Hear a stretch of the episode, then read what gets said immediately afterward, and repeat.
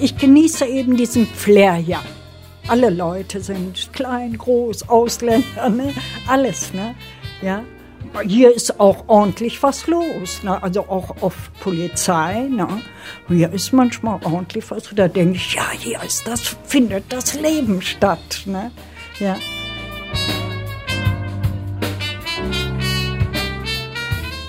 Die Augen von Carola Haberl funkeln, wenn sie von ihrer Heimat Oberbarmen erzählt. Dabei ist der Ruf des Stadtteils im Wuppertaler Osten ansonsten ziemlich ramponiert. Zu viele Migranten, zu viel Armut und Kriminalität. Die Hände auf ihren Rollator gestützt, blickt die 70-jährige Carola abenteuerlustig auf das bunte Treiben an diesem Abend. Die Luft ist schwer und feucht. Besucherinnen und Musikerinnen kämpfen auf dem Vorplatz des Kulturzentrums Die Färberei mit den tropischen Temperaturen.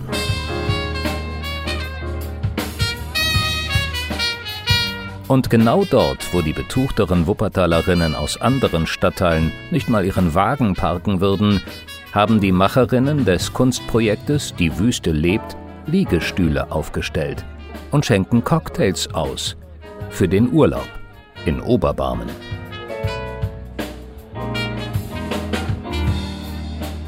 Die Wüste lebt. Vier Jahre Kunstprojekt im Problemkiez. Eine Geschichte aus dem Wuppertaler Osten.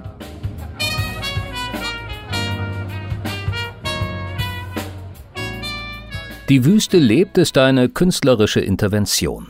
Alltäglich und absurd, politisch und persönlich, komisch und tragisch. Manchmal auch tragikomisch. Neben dem Stethoskop haben sich weitere Forschungsinstrumente bewährt. Respekt, Augenhöhe und vor allem viele Fragen. Seit vier Jahren wird das Kunstprojekt vom Bund im Rahmen des Modellprojektes Utopolis gefördert. Carola lebt gerne in Oberbarmen, das als Bezirk den gleichnamigen Stadtteil und den Stadtteil Wichlinghausen umfasst. Sie hat Angst vor einem Niedergang des Viertels, denn Fachgeschäfte schließen und Menschen ziehen weg. Einige haben Angst, abends auf die Straße zu gehen. Ich bin raus auch, ich gehe auch heute noch raus, aber nicht mehr mit diesem leichten Gefühl. Ne? Das kann natürlich mit Behinderung zusammenhängen, aber ich gehe nicht mehr mit so ho, ne? Man weiß es ja auch hier, ziemlich viel Drogen und so, ne? Dass du dann da irgendwo zwischenkommst, wo du nicht zwischen willst, ne? Oberbarmen ist eine Welt für sich. Auf weniger als 13 Quadratkilometern leben 45.000 Menschen aus mehr als 100 Ländern. Oberbarmen ist arm und reich an Erfahrungen, an schillernden Lebensgeschichten und Überlebensstrategien. Eine urbane Wüste aus Beton und Hoffnungen auf ein Leben ohne Krieg und in Würde.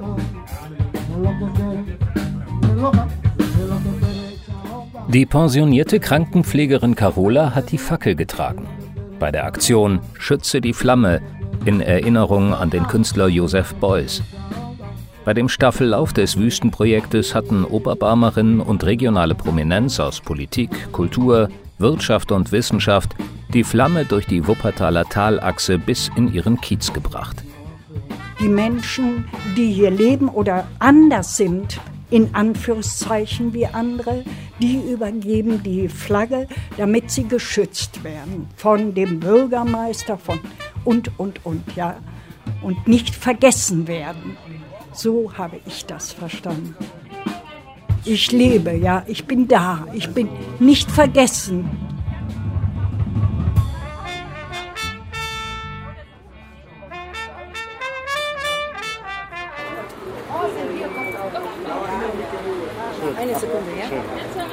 Weil Sally Bozar nicht zum Fest gekommen ist, macht sich Roland Bruce auf den Weg zu dessen Kiosk. Der 57-jährige Regisseur ist in Oberbarmen zur Schule gegangen und ist künstlerischer Leiter des Projektes Die Wüste lebt. Roland Bruß arbeitet mit Daniela Raimund und Uwe Schorn, Olaf Reitz, Gisela Kettner und Goran Milovanovic. Die Arbeitsfelder dieser interdisziplinären Künstlergruppe sind so vielfältig wie die Oberbarmerinnen, deren Geschichten sie sammeln. Mit Performances und Videos, Installationen, Ausstellungen und Demonstrationen. Sie operieren vom Wüstenmobil aus, einem umgebauten Marktwagen und einem kleinen Ladenlokal, dem Kunstkiosk. Schön, dass ich Kommen wir gerade richtig? Emma, kann ich ein äh, Küsschen kassieren von dir? Hallo, Anna.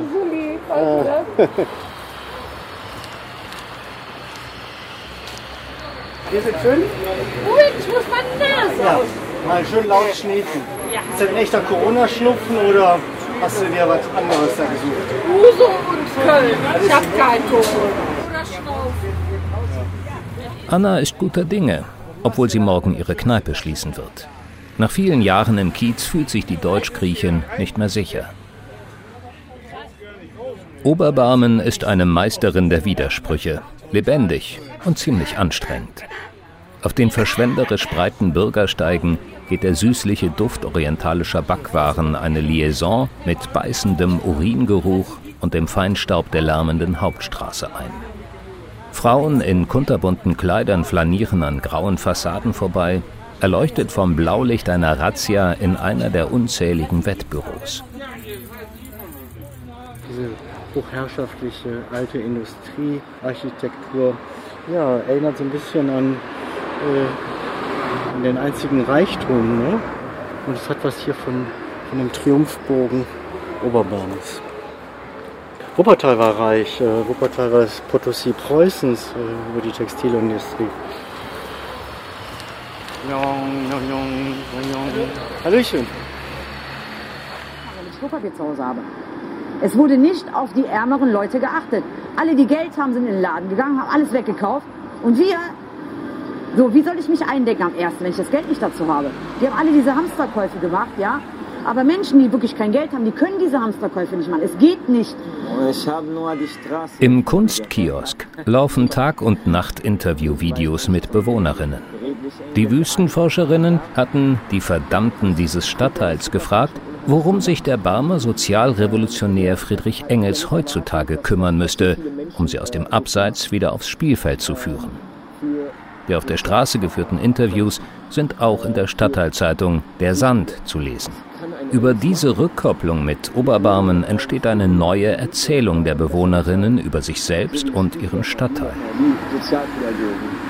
Als Sozialbotanikerinnen und interventionistische Forscherinnen sind sie angetreten, gemeinsam mit den Oberbarmerinnen die Wüste im Osten Wuppertals etwas fruchtbarer zu gestalten, Oasen anzulegen. Für die Wüstenforscherin Daniela Raimund ist die Wüste lebt. Ja, es ist ein künstlerisches Projekt, es ist eine Arbeit oder es ist ein Spiel mit Menschen auf der Straße. Es ist etwas, was auf Augenhöhe geschieht, was mit künstlerischen Mitteln geschieht, wo jeder mitmachen kann. Es ist im Grunde gelebte Inklusion.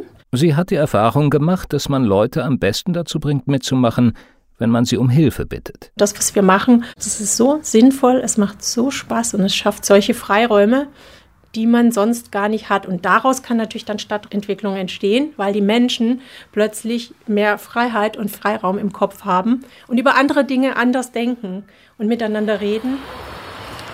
Hier probt dann unser Straßenchor. Da gibt es ein Klavier, da trifft man sich jede Woche und dann wird ein bisschen eingesungen, wird ein neues Lied einstudiert und dann geht es hinaus in den Stadtteil und dann singen wir zusammen mit den Bewohnern an der Bushaltestelle, auf Plätzen, im, beim Gemüseladen, in Kneipen.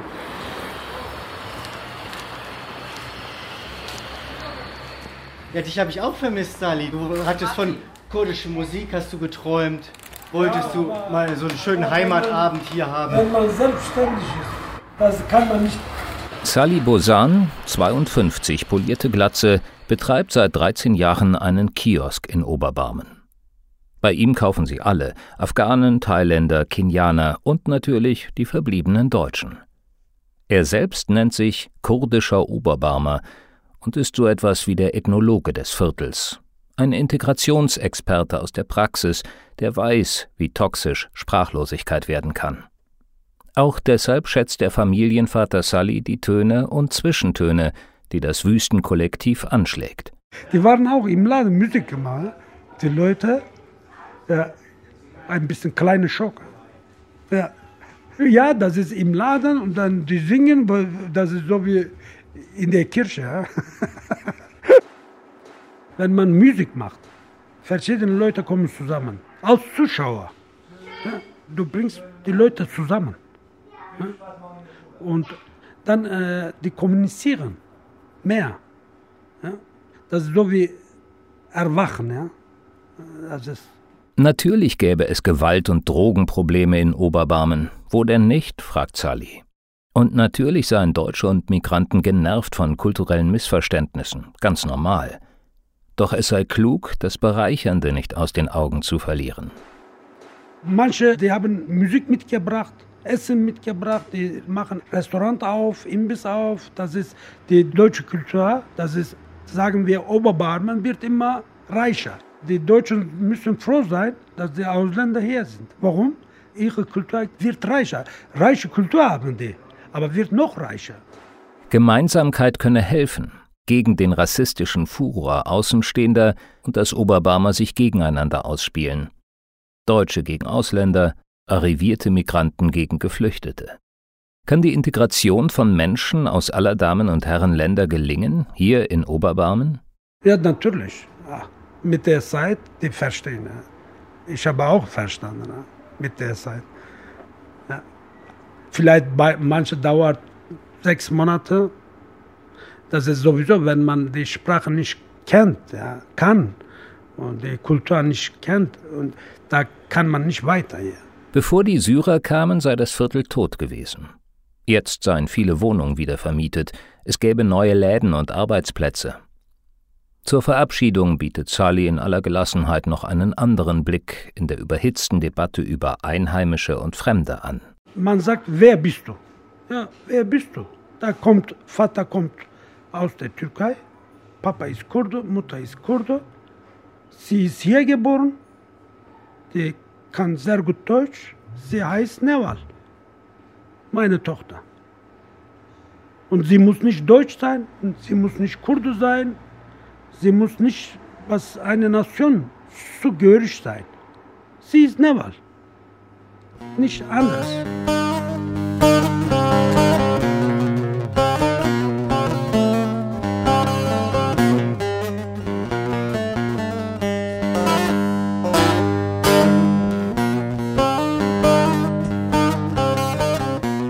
Zurück auf dem Wüstenfest brennt die Sonne. Und so manches Deo muss sich geschlagen geben. Ich wurde geprägt von den von den, den Ruf. ja, ich war negativ geprägt halt. Meine Vorstellung war, boah, das ist Kriminalität, gefährlich, unruhig. Ja, so. Lamin Suma fremdelt mit seiner neuen Heimat, als er vor fünf Jahren wider Willen nach Oberbarmen zieht. Seine Frau ist hochschwanger damals. Sie brauchen eine neue Wohnung. Und die finden sie ausgerechnet hier, in dem Problemkiez mit dem Imageproblem. Vor 40 Jahren wird Lamin im afrikanischen Guinea geboren. Er studiert in Deutschland, mittlerweile arbeitet er als Sozialarbeiter. Nicht wenige seiner Klienten leben in der Nachbarschaft. Mit der Zeit schließt Lamin Frieden mit Oberbarmen. Die ganze Welt ist in Oberbarmen. Halt, ne? Alle Bevölkerungsgruppen sind ja repräsentiert irgendwie. Das ist aktiv, das geht schnell, das ist ein bisschen lauter, das ist ja bunt.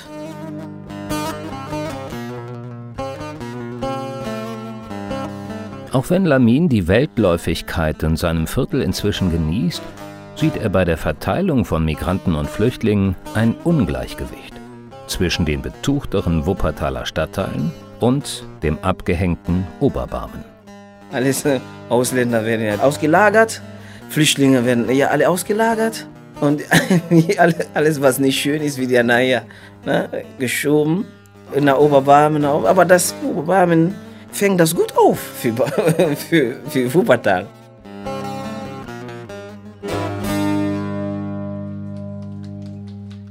Als russische Bomber der Ukraine den Tod brachten, errichteten Menschen aus fünf Kontinenten ein Denkmal für den Frieden, einschließlich der vergessenen Kriege, vor denen sie einst geflohen waren, um dann in Oberbarmen zu stranden. Bei der Wüstenaktion auf dem Berliner Platz halten sie sich an den Händen, sie bilden eine Menschenkette und errichten einen Gedenkort mit selbstgeschriebenen Tafeln, Kerzen und Blumen. Lamin ist einer von ihnen. Wir sollen jetzt gehen und für die Ukrainer beten. Wieso hat keiner da für uns da sowas gemacht? Wir sind Afghaner, äh, ein Afghaner. Ich bin wegen Krieg hier, aber keiner redet darüber. Es gibt Krieg in Afghanistan seit 20, seit immer. Seit immer. Die Wüstenaktion gegen alle Kriege weltweit löst etwas in den Neu-Oberbarmerinnen aus. Dann sehen gefühlt jeder ne, möglich wurde, auf die Bühne zu steigen und etwas vorzutragen. Wir haben uns ein äh, Gedicht ausgesucht für Frieden. Es war ein feierlicher Moment, als Lamin sein Gedicht vorliest. Frieden kommt, wenn man zulässt. Ja, aber wenn man das nicht will, dann kann es keinen Frieden geben.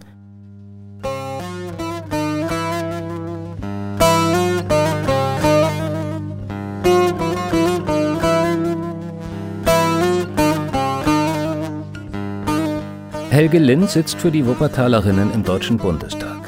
Der Sozialdemokrat aus dem bürgerlichen Elberfeld ist gekommen, um seine Wertschätzung für die ganz andere, weil künstlerische Stadtteilarbeit auszudrücken. Hier ist man gnadenlos pragmatisch und die Wüste lebt und die Oase hat das gemacht. Man nimmt einen Stadtteil, wie er ist. Und dafür ist dieses Oberbarm ist sowas wie ganz Deutschland. Weil hier alle Fragen sich finden, die wirklich brennen.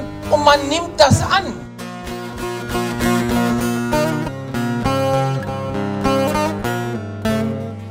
Die Wüste lebt. Vier Jahre Kunstprojekt im Problemkiez. Eine Geschichte aus dem Wuppertaler Osten.